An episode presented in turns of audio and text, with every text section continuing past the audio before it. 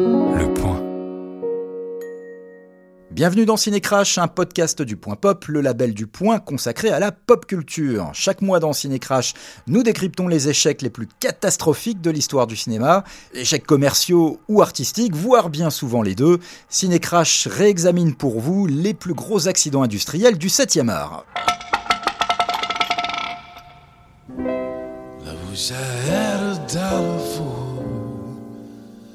Each time I took a chance.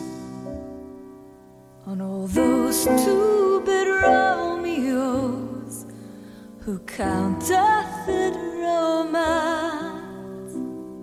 J'avais pour espoir que si Apocalypse Now devait me couler, coup de cœur allait me sauver. Évidemment, à l'arrivée, c'est Apocalypse Now qui m'a sauvé, et coup de cœur qui m'a coulé. C'est une bonne leçon de vie. Knowing that you Les mots sont de Francis Ford Coppola lui-même, et euh, ces phrases nous rappellent que, contrairement à une idée reçue, Apocalypse Now n'a jamais entraîné la ruine du réalisateur emblématique du nouvel Hollywood. C'est au contraire son film d'après, Coup de cœur, petite comédie musicale expérimentale sortie en 1982, qui va désintégrer le grand Coppola, mais aussi, en partie, sa société American Zoetrope, ses finances personnelles et dans une certaine mesure, sa carrière qui ne s'est jamais vraiment relevée de ce désastre. In Apocalypse Now, he journeyed into the madness of war. Now, Academy Award winner Francis Ford Coppola and Zoetrope Studios take a very special look at love. One from the heart. Et c'est donc de coups de cœur que nous allons parler pour ce sixième ciné-crash. Pourquoi cet échec? Le film est-il aussi raté? Quelle trace, malgré tout, coup de cœur a-t-il laissé dans l'histoire du cinéma et dans la carrière de Coppola à mes côtés pour décrypter euh, l'échec cuisant de coup de cœur, Yann Valentin, membre de la newsroom de Prisma Media. Bonjour Yann. Salut Philippe. Et François-Xavier Taboni, le dansant, le chantant, le rayeur, François-Xavier Taboni, journaliste cinéma pour le site Bande à part. Bonjour Philippe, bonjour Yann. Bonjour euh, François. Oh mince, tu m'as fait peur. Allô? Ça a raccroché. Épuisé par la démesure d'Apocalypse Now, Francis Ford Coppola comptait mettre en scène avec coup de cœur un petit film intimiste sur un couple en crise à Las Vegas. Bon, mais chassé le naturel, il revient au galop. Le réalisateur Démurge s'est retrouvé à diriger un spectacle son et lumière de 26 millions de dollars, filmé à la fois en 35 mm et en vidéo, dans un Las Vegas d'opérette entièrement recréé en studio, éclairé par un océan de néons sur fond de décors dignes d'un péplum. Un fulgurant manifeste visuel et visionnaire, à la fois hommage aux comédies musicales de Hollywood, célébration des codes du vidéoclip et préfiguration de l'avenir technologique du 7e art. Pas de chance pour Francis, les critiques vont massacrer coup de cœur, le public n'a pas davantage le coup de foudre et le film est retiré des salles par Coppola lui-même qui euh, en possède les droits. C'est du moins sa version des faits à l'époque.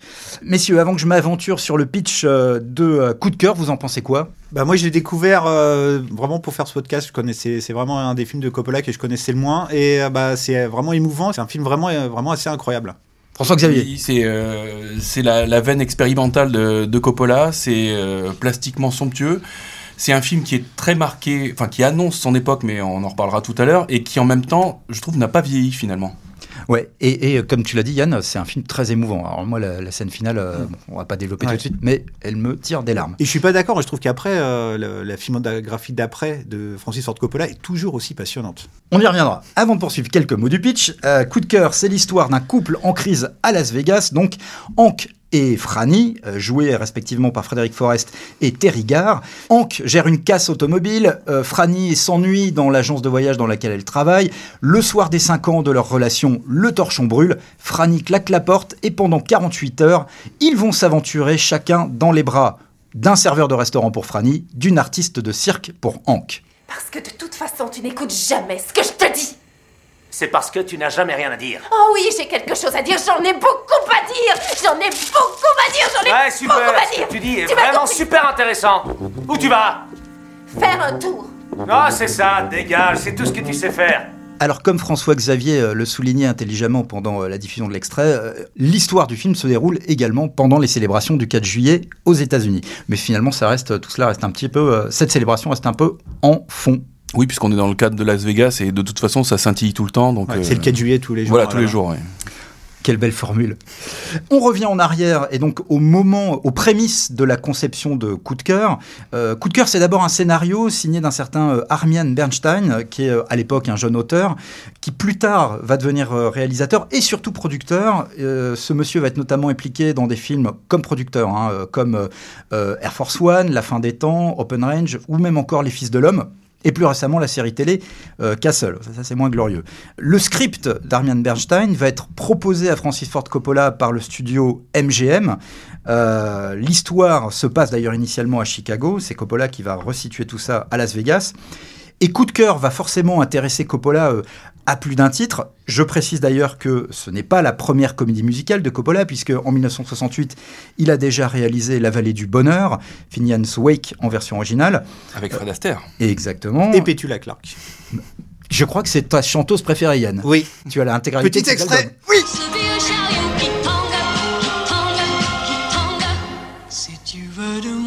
Coppola hein, euh, baigne depuis, euh, dans la musique depuis l'enfance. hein. Son père Carmine Coppola était flûtiste solo de Toscanini. Euh, il emmenait souvent son, fils Francis dans la fosse des musiciens pendant les opéras sur lesquels il travaillait.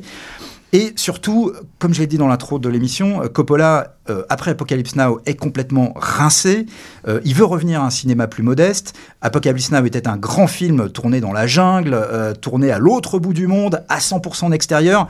Pour Coppola, Coup de cœur doit être un tout petit film qui sera tourné à Los Angeles, à 100% en studio, les siens en l'occurrence, American Zootrope. J'ai tracé à la serpe ce qui peut attirer Coppola dans le projet Coup de cœur. Euh, à votre avis, euh, à votre avis, camarade, qu'est-ce qui, voilà, quelles sont les raisons pour lesquelles Coppola peut avoir envie de se lancer dans un projet pareil? Je pense qu'il se, fait plaisir et il fait plaisir aussi à ses acteurs fétiches que sont Terry Garr et euh, enfin surtout Frédéric Forest qui a tourné plusieurs fois avec lui, mais Terry Garr avait déjà tourné notamment dans Conversation secrète, qui sont plutôt des acteurs de second plan qu'il se fait plaisir et à qui il fait plaisir de, mettre justement au premier plan, leur donnant, leur donnant la vedette. D'ailleurs, ils l'auront plus vraiment euh, par la suite. Et puis, euh, comme tu le disais avant, voilà, il a envie de, il a envie de raconter une histoire intimiste. Il a, il a quand même été largement dépassé par le tournage euh, apocalyptique d'Apocalypse Now. Il veut contrôler le moindre détail euh, de l'image. Il, il le dit lui-même. Il travaille avec son chef décorateur fétiche, Dean Tavoularis, avec le chef op euh, Vittorio Soraro, qui avait déjà travaillé avec lui aussi sur Apocalypse Now. Coup de cœur, comme certains autres de ses films, on, en reparlera après, lui permet aussi de faire de, nombreuses expérimentations, parce que c'est à la fois l'idée de raconter une histoire simple et aussi l'idée d'innover dans le, dans le cinéma. Ouais, bah c'est le côté un peu ogresque euh, tout le temps de Francis Ford Coppola. Il, il mélange tout le temps l'intime et le spectaculaire. Et mais pour le, pour, c'est pour coup de cœur qu'il avait, euh, qu'il a acheté des studios et créé sa propre major en fait. C'était euh, ce qui était couplé avec la fabrication de ce film, c'était la création d'une espèce d'utopie, euh, d'utopie 80s qui, qui euh, faisait se rencontrer euh, les euh, communautés utopiques des années 70 et le, retrouver l'âme des grands studios. Et en fait, il s'est pris pour Selznick quelque part quoi. C'est assez, euh, c'est pour ça que c'est une histoire assez incroyable, coup de cœur. C'est- ce- ce- le destin d'American Zootrope, moi je m'y perds complètement parce que la, la- la création de la compagnie, elle, remonte quand même à la fin des années 60. 60. Il l'a fermée une première fois, il a fait faillite une première fois au début des années 70, je crois. Et donc il l'a recréé à nouveau euh, à l'occasion de coup de cœur. euh, En fait, c'était un peu, euh, c'était un- une elle- boîte de prod, donc c'était un peu un truc, un Oui, peu une co- coquille vide hein, entre une structure, quoi. une structure pas à, des studios. à sa propre. Non, voilà, c'est qu'il utilisait pour lui, mais et c'est pour Lucas, parce qu'il a Ouais. produit euh, American Graffiti, et je me demande s'il n'a pas produit aussi euh, THX 1138. et, a- et après, c'est avec coup de cœur, il avait besoin de studios, qu'il a décidé d'acheter euh, des studios à Hollywood euh, Physique. physiques, qui étaient des, euh, des studios qui étaient qui existaient depuis le début des années 20, qui avaient été fondés par un, collab- un ancien collaborateur de Charlie Chaplin.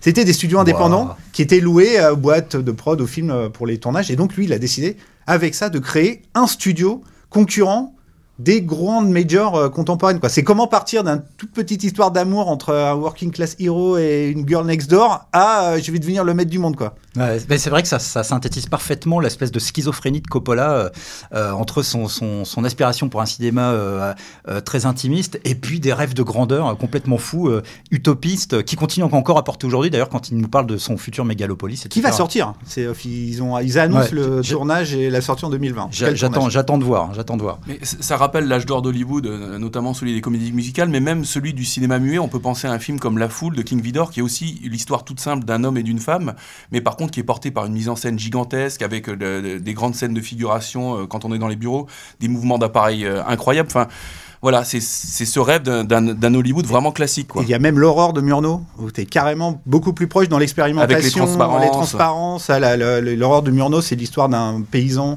qui est euh, pris euh, par une vampe qui essaie de l'emmener avec lui dans la ville tentatrice. Enfin, tu vois, tu as vraiment quasiment les mêmes thématiques. Et le final est carrément expérimental. C'est un chef-d'œuvre, euh, un grand chef-d'œuvre du cinéma, l'horreur. Toutes ces références que vous venez de mentionner, messieurs, on comprend que Coppola les a en tête au moment où, il, où il travaille à la gestation de Coup de cœur.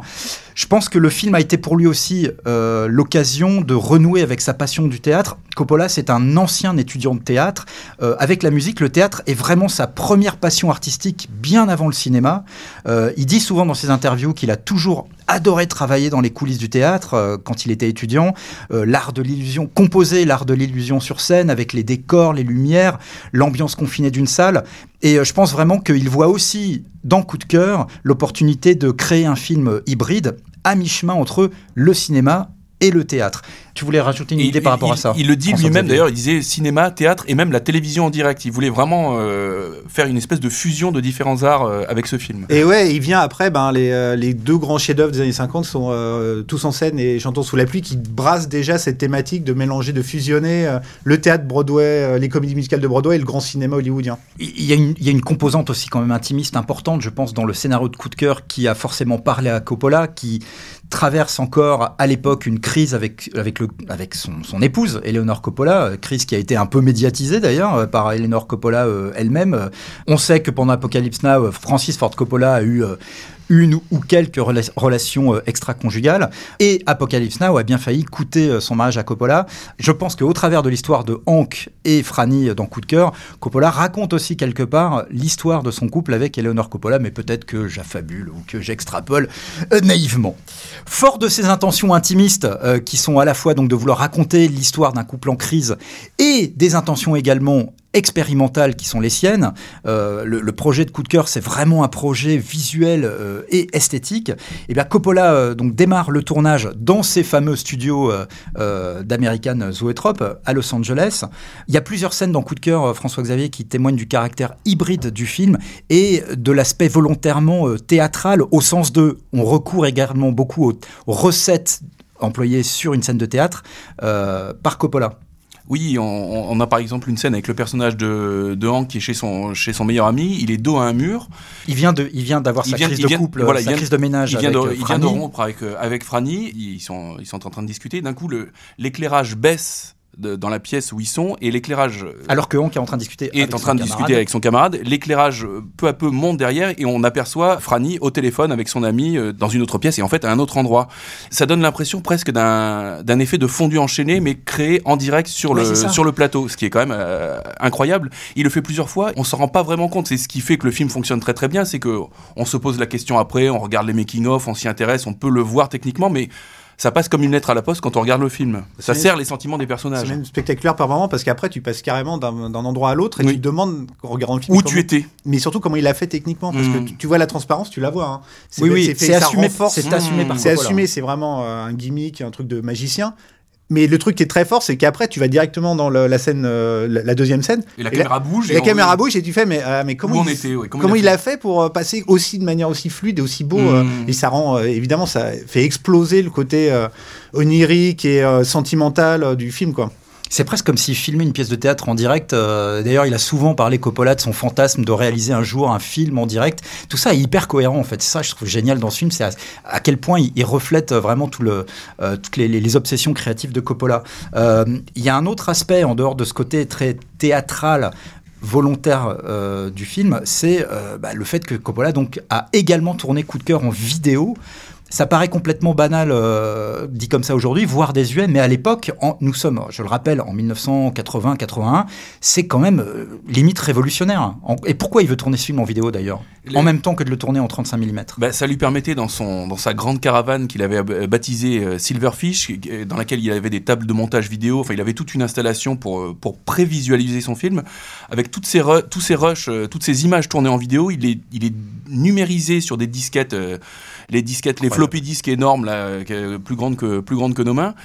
Il les, il fait très peur. il les mettait dans, il les mettait dans des lecteurs et il faisait le pré-montage de son film jour par jour. Il montait ses séquences en direct, ce qui maintenant euh, apparaît tout à fait normal pour n'importe quel réalisateur, mais qui était impensable à l'époque. Oui, parce que rappelons qu'à l'époque, la quasi-totalité, enfin la totalité des films se tournaient sur pellicule en 35 mm, et le processus de fabrication d'un film, c'est je suis réalisateur, je tourne mon film, euh, et puis à la fin du tournage, je, prends monte. toutes les, je, voilà, je fais développer les, les bobines, et puis je monte le film pendant les plusieurs, les X mois qui suivent.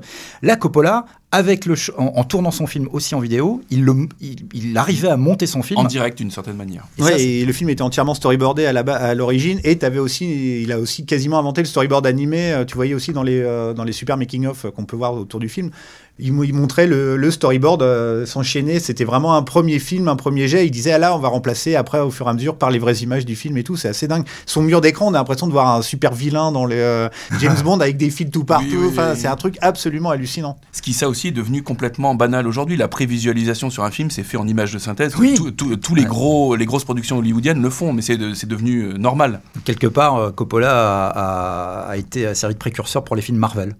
Oui, étonnamment. C'est le Coppola Cinematic Universe. Il parle d'ailleurs à l'époque, Coppola, de cinéma électronique. Oui. Euh, bon, cinéma électronique, c'est rigolo. Qu'est-ce qu'il veut dire par là Que, en fait, c'est du cinéma qui abandonnerait la pellicule? il avait déjà cette idée que la pellicule serait dépassée, que les moyens de tournage très lourds seraient dépassés, ce qui est paradoxal parce que ses moyens de tournage à lui finalement étaient très lourds, enfin les, les décors en dur, tout ça, mais il avait déjà probablement trop d'années d'avance et c'est marrant parce que le, le terme le cinéma électronique ne veut absolument rien dire c'est vraiment l'impression d'être dans Tron ou truc Oui, comme ça oui, C'est un concept un peu fumeux. En fait, il avait, euh, il, a, il savait exactement ce qui allait arriver quelque part, mais il était incapable de l'exprimer avec des mots euh, Clairs pour tout le clairs. monde. C'est ça qui est dingue, ouais. Mm. c'est assez ouf, quoi. Il y a l'aspect comédie musicale du film quand même très important. Pendant le tournage, il y a des numéros, euh, il y a un numéro dansé notamment euh, qui est spectaculaire entre Raoul Julia et Terry Gare. Euh, on en dit un mot là-dessus, c'est des, des, des, in- des influences euh, de ce, de ce, de ce numéro? Ah bah tu penses euh, bah, le- déjà le- la manière dont est fringué euh, Raoul Julia, t'as l'impression de voir John Travolta dans la Fiat du samedi soir, et en même temps il y a, en fait tu vois tout d'un coup ils, partent, ils sont, ça commence dans une scène hyper intime au piano, espèce de plan séquence super avec, beau, avec une deux. lumière mais magnifique. magnifique et euh, tout d'un coup ils partent et ils vont dans la rue ils dansent avec tout le monde sur une espèce de musique ultra funk euh, proto disco euh, signé Oui. Tom Waits et euh, bah voilà ouais, tu penses évidemment à toutes les scènes euh, de, de grandes comédies musicales avec les grandes scènes chorales et tout et en même temps c'est marrant parce que ça préfigure effectivement euh, les clips vidéo euh, des années 80 quand tu vois cette scène tu penses carrément au clip Billie Jean de Michael Jackson qui date de quelques années euh, plus tard de quoi. 82 ou 83. Euh, j'ai- L'un de vous deux m'a dit, pendant que nous préparions cette émission, j'adore cette expression, que Fred Astaire avait servi de consultant? Non Gene Kelly. Kelly, pardon. à chaque fois, je confonds. Gene Kelly, donc. Oui, il était sur le tournage. Apparemment, il a servi de, de, de- de chorégraphe euh, non officiel sur le film. Ouais, il il est pas, des conseils. pas crédité, euh, mais après tu le vois sur quand tu vois dans le, il y a un super making of qui s'appelle euh, The Dream Studio qui date de 2003 avec euh, qui a été écrit et produit par Kim Aubry qui est un des euh, bonus sur les- les- les- le Blu-ray. Tu le vois lui et après quand tu vois certaines scènes par une, il y a une autre scène dansée entre Terry Gare et euh, Raoul Julia avec euh, un fond euh, peint d'avion, c'est juste avant qu'ils partent euh, dans mon souvenir. Tu penses à la scène, une des scènes de Chantons sous la pluie où Gene Kelly et euh, Debbie Reynolds, c'est là où il lui exprime son amour et tout. Ça se passe dans les studios hollywoodiens où il, met, les, spots, la lumière, et c'est là où il exprime son amour. Gene Kelly, dans la comédie musicale, c'est le génie qui a fait fusionner l'artificialité de Broadway avec le working class hero. C'était un working class hero dansant. C'était, c'est la force de Gene Kelly par rapport à Fred Astaire qui était beaucoup plus lui, aristocratique, ésotérique éclairé. et plus vraiment dans la Mm. comédie musicale pure. On retrouve ça complètement dans Ah oui. Euh, alors, pour nos amis non anglophones, un working class hero, on peut euh, traduire ça par euh, un héros qui vient des, des classes L'homme de, la, laborieuses. l'homme de la rue, L'homme de la L'homme rue, de comme la comme rue. dirait Frank Capra. Comme toi, euh, comme toi François Merci, Xavier, merci. euh, qui vient de la rue. On t'a tiré un petit peu du ruisseau, hein, Et alors du, que du métro même, parce que Oui, c'était un peu voilà. difficile ce matin. Fermons cette parenthèse qui n'intéresse que nous. Qu'est-ce qu'on peut dire d'autre sur le, sur le tournage euh, du film? J'ai j'ai pas l'impression qu'il se soit déroulé dans une ambiance aussi apocalyptique qu'Apocalypse Ah non, c'était euh. la- c'était une, folie euh, créatrice absolument dingo. Bah, c'est, on est vraiment dans la pure utopie euh, qu'a voulu euh, créer euh, Coppola avec son studio. Il s'imaginait renverser les studios avec son euh, Zoetrope Studio. Donc tu avais une émulation assez dingue. Et tu voyais dans les docs, euh, bah, dans les making-of, tu voyais plein de gens passer. On voit même Godard, on voit. Jerry Garcia des Grateful Dead, le réalisateur Michael Powell, euh, Les Chaussons Rouges, tout ça, qui, Ouais, qui- donc qui il- est là aussi. Et même Sim, Spielberg, Sim, l'acteur Sim. hein, bon. Spielberg est là aussi pour venir Et jeter un œil. C'était la folie, quoi. C'était euh, une période où Coppola imaginait même révolutionner euh, le cinéma hollywoodien, réinventer Hollywood complètement. Donc euh, c'est, il y a une énergie ultra positive, mais euh, compensée par une dépense de fric absolument monumentale. Ce qui fait que, bah, à terme, ça pouvait que courir à sa perte, quoi. C'est incroyable parce que ce que tu décris, euh, on a l'impression qu'ils ils- ils sont tous en train de danser sur le Titanic et ils s'en rendent pas compte, quoi. Parce que on, on est, on est quand même dans un coup de cœur, fait vraiment partie de ces films euh, euh, qui vont couler le nouvel Hollywood, ce qu'on a appelé le nouvel Hollywood, et, euh, et, euh, et on a vraiment l'impression d'un chant du cygne quelque part avec ce film. Ouais, mais en même temps, Coppola, c'est, il est vraiment spécialiste de ça. C'est un peu, euh, il y a un côté un peu suicidaire, dans un côté un peu positif. C'est, il s'en fout, quoi. L'argent, c'est, du carburant. Il fait le truc le plus fou, le plus génial possible, et en gros, après, on voit ce qui se passe. Oui. Les- on, voit, on, on le voit aussi sur les, sur les suppléments, tu as des images de tournage très heureuses, il y a le, les fameux concerts qui étaient donnés toutes les, toutes les fins de semaine, on voit Coppola souriant, enfin, pendant au moins toute une partie du tournage du film, on sent que c'est vraiment, euh, c'est la fête, quoi, c'est Oui, la c'est un, joie. tour- c'est un tournage qui l'a rendu beaucoup plus heureux sur le coup, en tout cas, que celui d'Apocalypse Now. Sur, sur les décors de Dean Tavoularis, il faut, faut quand même rappeler à quel point ces décors sont incroyables, encore une fois. Et, et- et ces décors sont en partie responsables de l'explosion du budget que Coppola d'ailleurs va couvrir de, sur ses propres deniers en empruntant des millions de dollars, on y reviendra plus tard. Mais les, les décors de Dean Tavoularis dans ce film sont quand même incroyables. Bah, c'est fou d'abord parce que ça permet de faire des, notamment avec ces histoires de transparence, ça, ça bon, c'est aussi le travail de, de Vittorio Storaro, mais ça, ça permet une mobilité incroyable des caméras. Il y a des mouvements, il y a très peu de champ contre champ dans le film. En fait, on, on passe tout le temps d'un visage à un autre. Il y a énormément de plans séquences, de, de, de, de- de mouvements d'appareils euh, complètement fous. Et donc les décors sont construits au service de cette, euh, de cette mise en scène, évidemment. Et puis c'est le gigantisme. Enfin, on en reparlera après encore, mais la scène de l'aéroport avec son morceau d'avion. Ah bon, on peut en euh, parler tout de suite. bah, c'est euh, enfin c'est incroyable. C'est des décors de l'âge d'or hollywoodien. Ça, n'existait déjà quasiment plus euh, à ce moment-là. C'est-à-dire il faut se rendre compte que Coppola a demandé à Dean Tavoularis, pour coup de cœur, de recréer pour une scène du film, pour, pour la scène finale du film, Pour quelques minutes hein, seulement. et pour quelques minutes seulement à l'écran, toute la façade de l'aéroport de, de- de Las Vegas, et également un l'avant d'un Boeing. euh, Avec un le Yann Taletta, enfin, Je voulais rajouter un truc. Ouais, ouais, non, c'est, il a fait ça sur le parking euh, du, du studio parce qu'en fait, à la base, il devait utiliser que un des euh, studios, une partie des grands studios, mais à la fin, il y avait des décors partout sur tous les plateaux du, du studio. Enfin, c'est devenu complètement fou, quoi. Et ce qui est- Ça ouais. n'aura servi qu'une fois, mais au moins bien. Mais tout ça va se, se, se voit vraiment dans le film. C'est un film qui est extrêmement généreux. Euh, la lumière, la photo du film, co-signée par Vittorio Storaro, parce que je crois qu'ils sont deux. euh, Oui, alors il y a un, un, enfin un- oui, je vois pas qui c'est. Ronald Garcia qui vient du cinéma porno en fait. C'est ça, c'est quand Ah même. bah, tu nous assez- as bien plombé l'ambiance avec ta référence. assez surprenant. Il vient du cinéma porno et d'exploitation et on ne le voit d'ailleurs jamais dans les suppléments. On voit tout le temps Vittorio Storaro qui est présenté comme le concepteur, mais sur le générique du film, ils sont placés à égalité. Il y a deux, deux chefs opérateurs du film.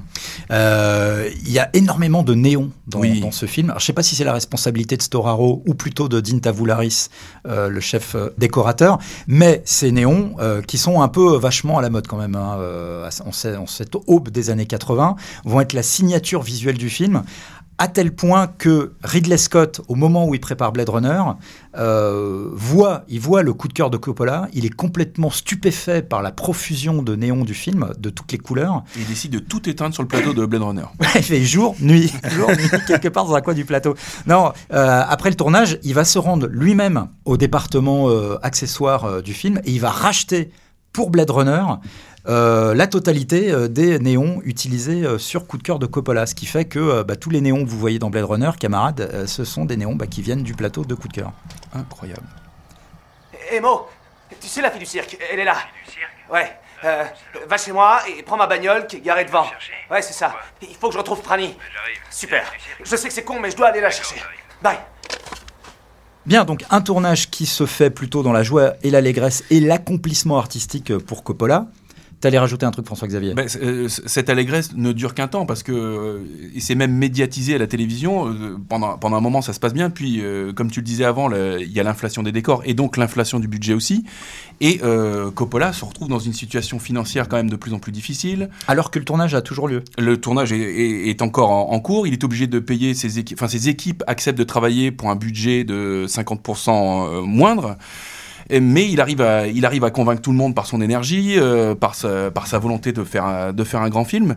Mais il est en train de se mettre en danger financièrement. Et euh, tu crois pas si bien dire, puisque en effet, euh, au moment où on se rapproche de la sortie de Coup de cœur, un bras de fer va commencer à se mettre en place entre euh, Coppola et le studio Paramount, qui visiblement n'aime pas le film, est assez déçu par les premiers montages qu'il découvre. Apparemment, ce que je comprends, c'est que dès le, premier semestre 1981, les responsables du studio vont, contre l'avis de Francis Ford Coppola, euh, projeter aux exploitants américains une version inachevée de Coup de cœur pour un peu les préparer à, euh, l'aspect très expérimental du film. Euh, et cette projection, ou ces projections, parce que je crois qu'il va y en avoir plusieurs, et notamment une en août 1981 aux États-Unis, ces projections vont être à l'origine d'un bouche à oreille assez négatif sur le film. Coppola, il sent lui-même le vent tourner, François-Xavier, au moment de ses pré-projections. Ah ben, il, tourne même un petit film vidéo euh, introductif où il, explique aux exploitants euh, qui vont voir le film que le film n'est pas terminé, que certains effets sonores ne sont pas finis, que le montage est un montage euh, vraiment rough. Brut, voilà, pardon, excusez mon anglais, mais euh, il se sent obligé de l'expliquer lui-même puisque ben, il y a beaucoup de choses qui sont en jeu euh, à ce moment-là. Euh, ces projections incomplètes organisées par Paramount vont tellement agacer Coppola qu'il décide lui-même d'organiser le 15 janvier 1982, en plein hiver glacial à New York, une projection du film fini cette fois au Radio, euh, au Radio City Hall euh, donc de, New York, devant 6000 personnes. Euh, il a quand même loué la salle, là encore sur ses propres deniers, euh, 20 000 euh, 20 000 dollars. Il s'est payé une page de pub entière dans le New York Times pour annoncer l'événement.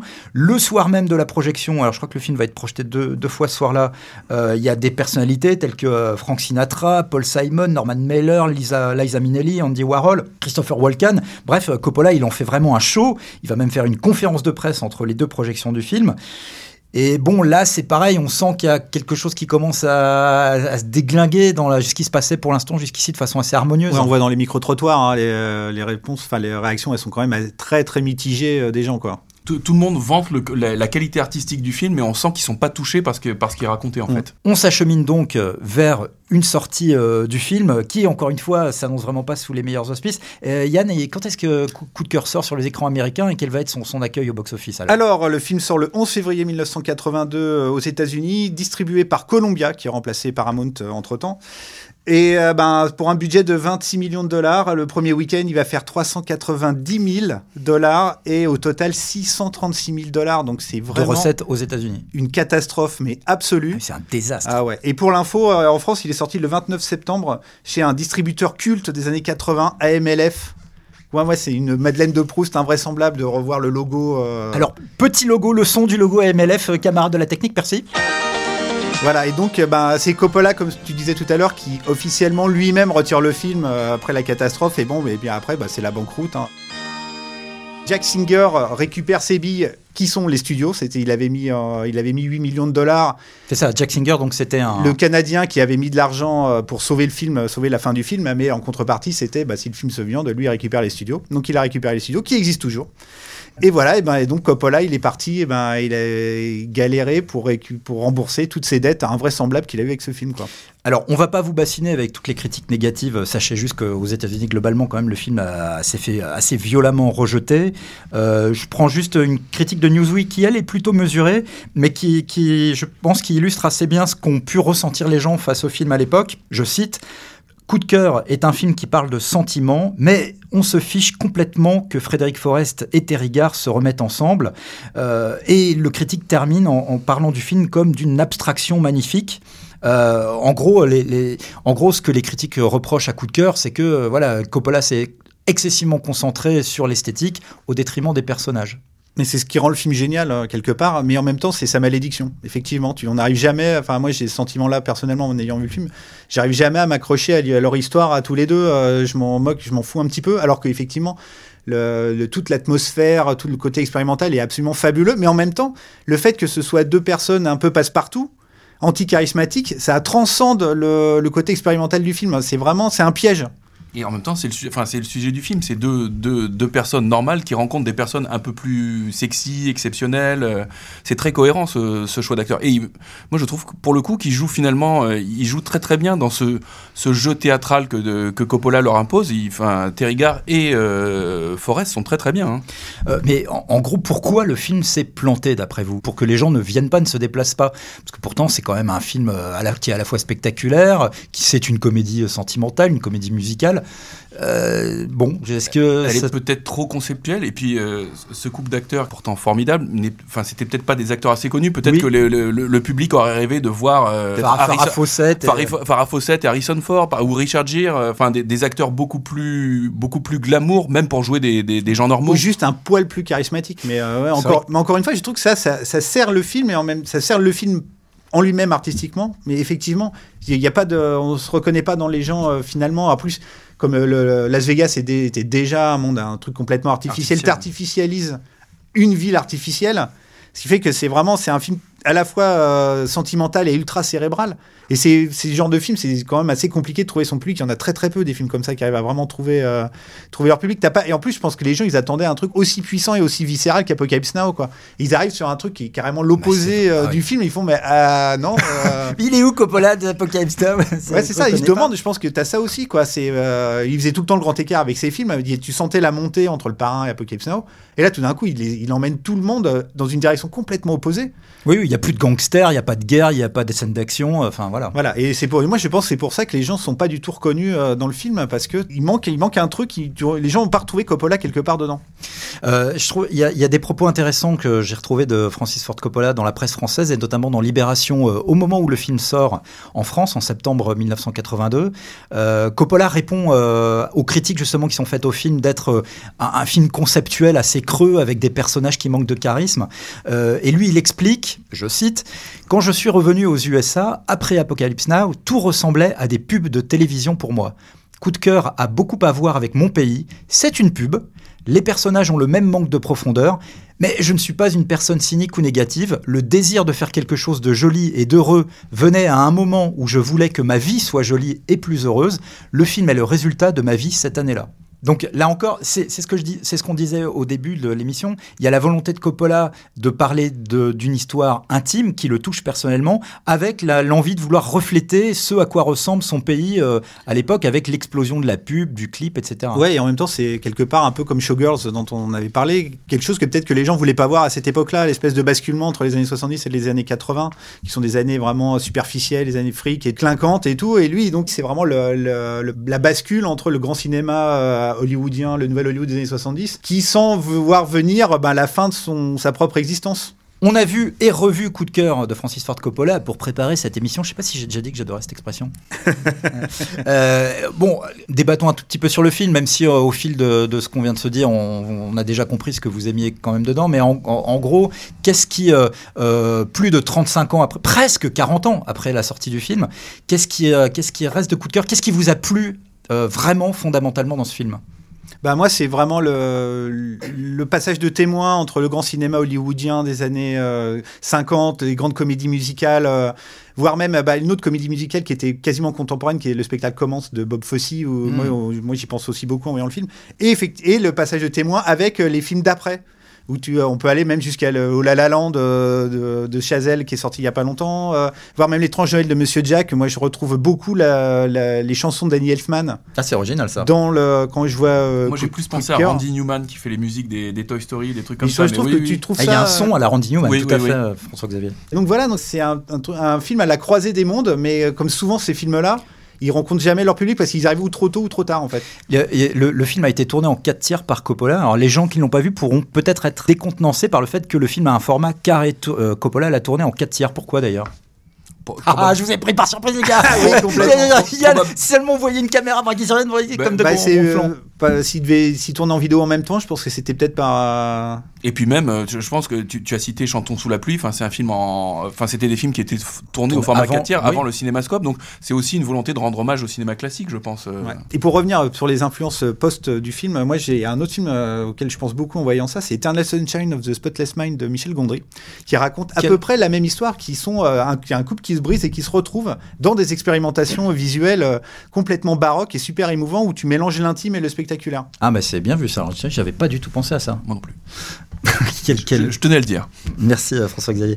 Je, je spoil un tout petit peu sur la fin parce que moi j'ai besoin de, de le dire. Alors, gens qui n'avaient pas vu Coup de cœur et qui ne souhaitaient pas être spoilés, bouchez-vous les oreilles. Voilà.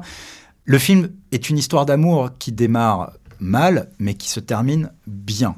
Bah si, quand même. Ah, moi je suis pas trop Ah, bah, d'accord avec toi parce que moi quand j'ai vu le film, j'ai- Intéressant. donc je rappelle j'ai découvert le film pour faire le podcast.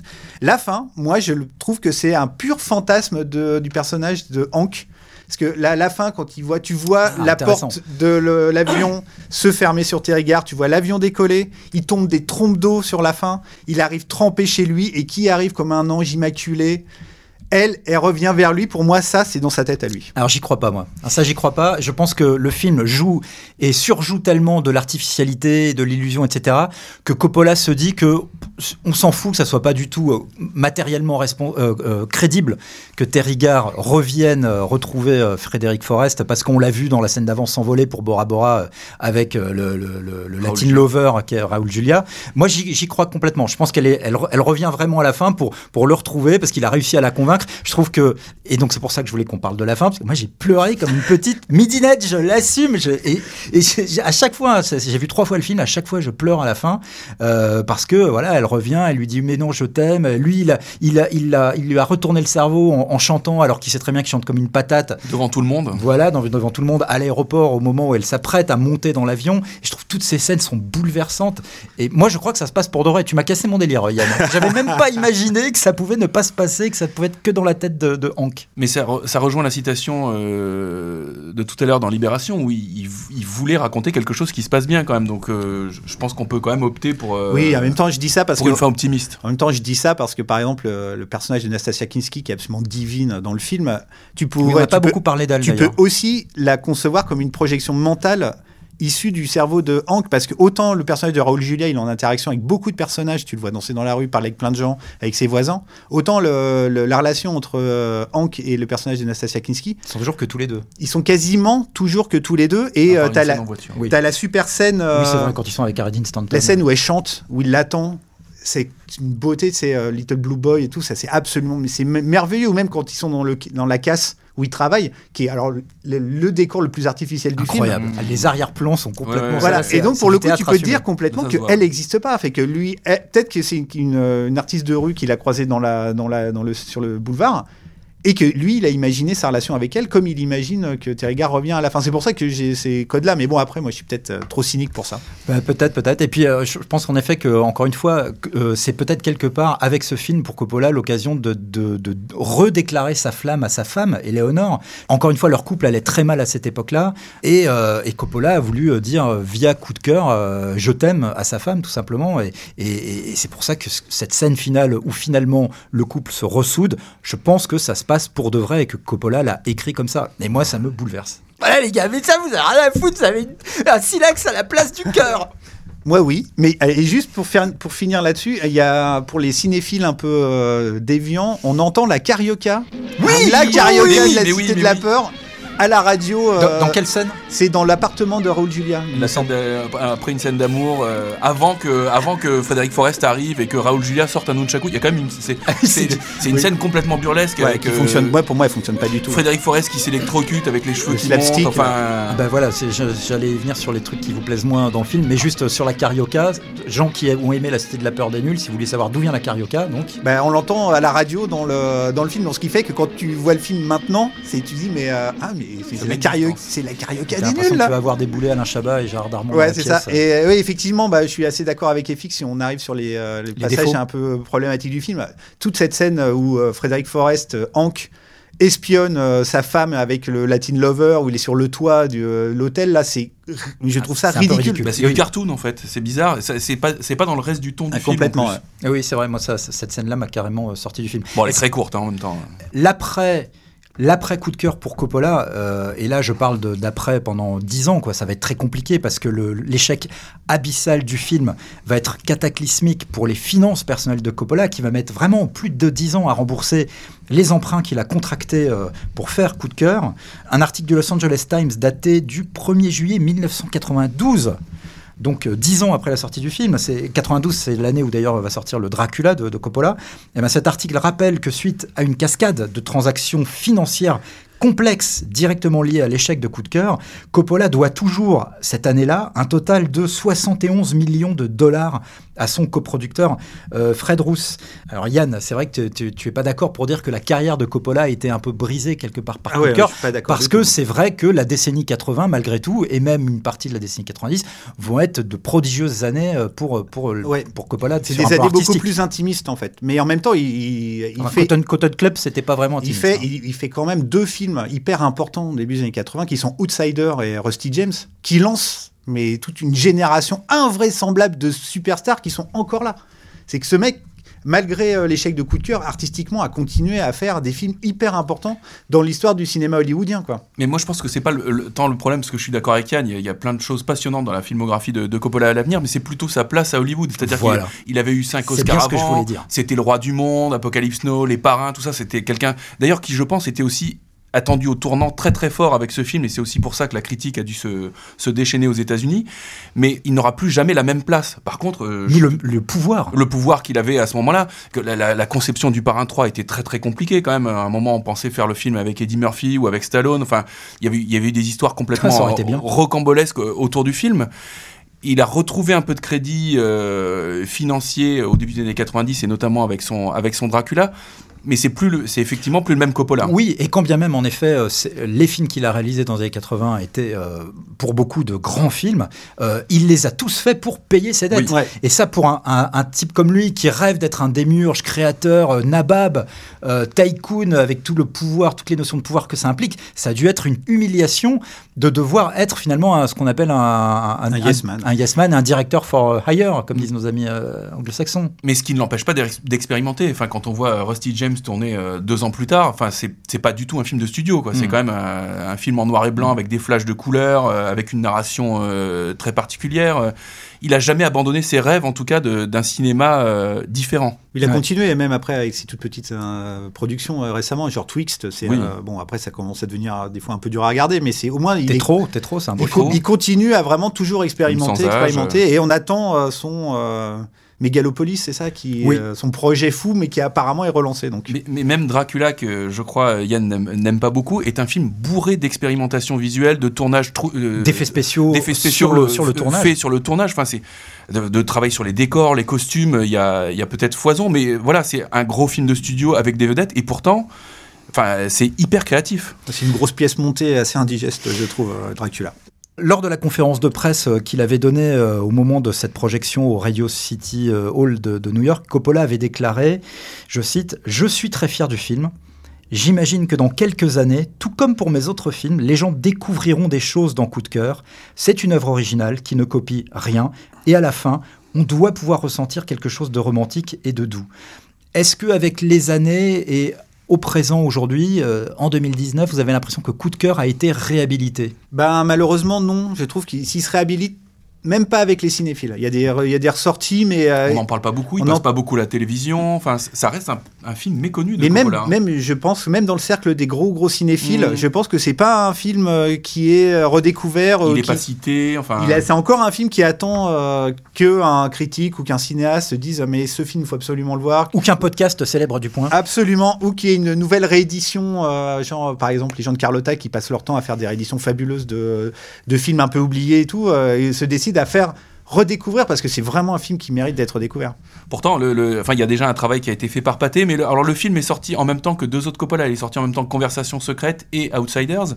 Donc François-Xavier, tu parles donc d'une re- d'une réédition récente de Coup de cœur. Restaurée, en, en Blu- Blu-ray. en version restaurée, en Blu-ray, En Blu-ray. par euh, Pathé. euh, par Pathé en France ouais. et accompagné de plusieurs documentaires tournés au fil des années, euh, les documentaires évoqués par Yann au cours de l'émission, qui recontextualisent très bien le film. Il y, a un, il y a un travail qui a déjà été très bien fait, mais euh, oui, c'est c'est Ouais, mais voilà, toi, il sort avec deux deux autres films films beaucoup plus connus et beaucoup plus des, euh, beaucoup plus respectés. déclarés comme plus importants que ce film. Donc il Mm. sort vraiment, euh, il ressort, mais dans l'indifférence générale, c'est vraiment hyper triste, quoi. On ne saurait d'autant plus donc de vous recommander de voir ou revoir Coup de cœur de Francis Ford Coppola. On peut dire que Coup de cœur a rejoint la cohorte de, de désastres financiers flamboyants qu'ont été euh, La Porte du Paradis, euh, Sorcerer, euh, le New York New York aussi de Martin Scorsese. 1941 aussi. donc. 1941 de Spielberg, absolument. Euh, c'est int- c'est intéressant de voir comment, dans, dans cette, cette courte période entre la fin des années 70 et le début des années 80, et tous ces grands films de grands cinéastes qui ont coûté très cher se sont tous plantés quasiment en même temps. Bon, voilà, c'était juste pour dire ça, Oui. moi ce que j'en dis. This one's from a It's heartache and happiness, music and fantasy, broken dreams and happy endings. This one's from the heart. Francis Ford Coppola presents a new kind of old fashioned romance, one from the heart. Ciné Crash numéro 6, c'est terminé. Un grand merci à Yann Valentin et à François-Xavier Taboni, parce que vous avez bien travaillé sur cette émission, contrairement aux autres, je trouve. Ah bah c'est gentil, merci. Merci Philippe. Philippe, on est vraiment content. Oui, et, et- et moi aussi, je suis content. Vous allez revenir prochainement. Comme vous, euh, chers auditeurs, qui êtes euh, chaque mois toujours plus nombreux. J'ai les derniers chiffres qui viennent de me parvenir de l'Institut euh, du Worldwide Le Point euh, Institute Electronic, qui nous annonce que euh, plus de 557 000 visionnages euh, audio euh, ont été enregistrés pour les des précédentes émissions. Je dis n'importe quoi. Mais en tout cas, merci pour tous ces bons retours. Salut voilà, Ciné Crash 6, c'est terminé. Salut les gars, à une prochaine. Et on parlera de. euh, bah, je vous le dirai plus tard. Des visionnages audio. Ça, c'est bien, ça.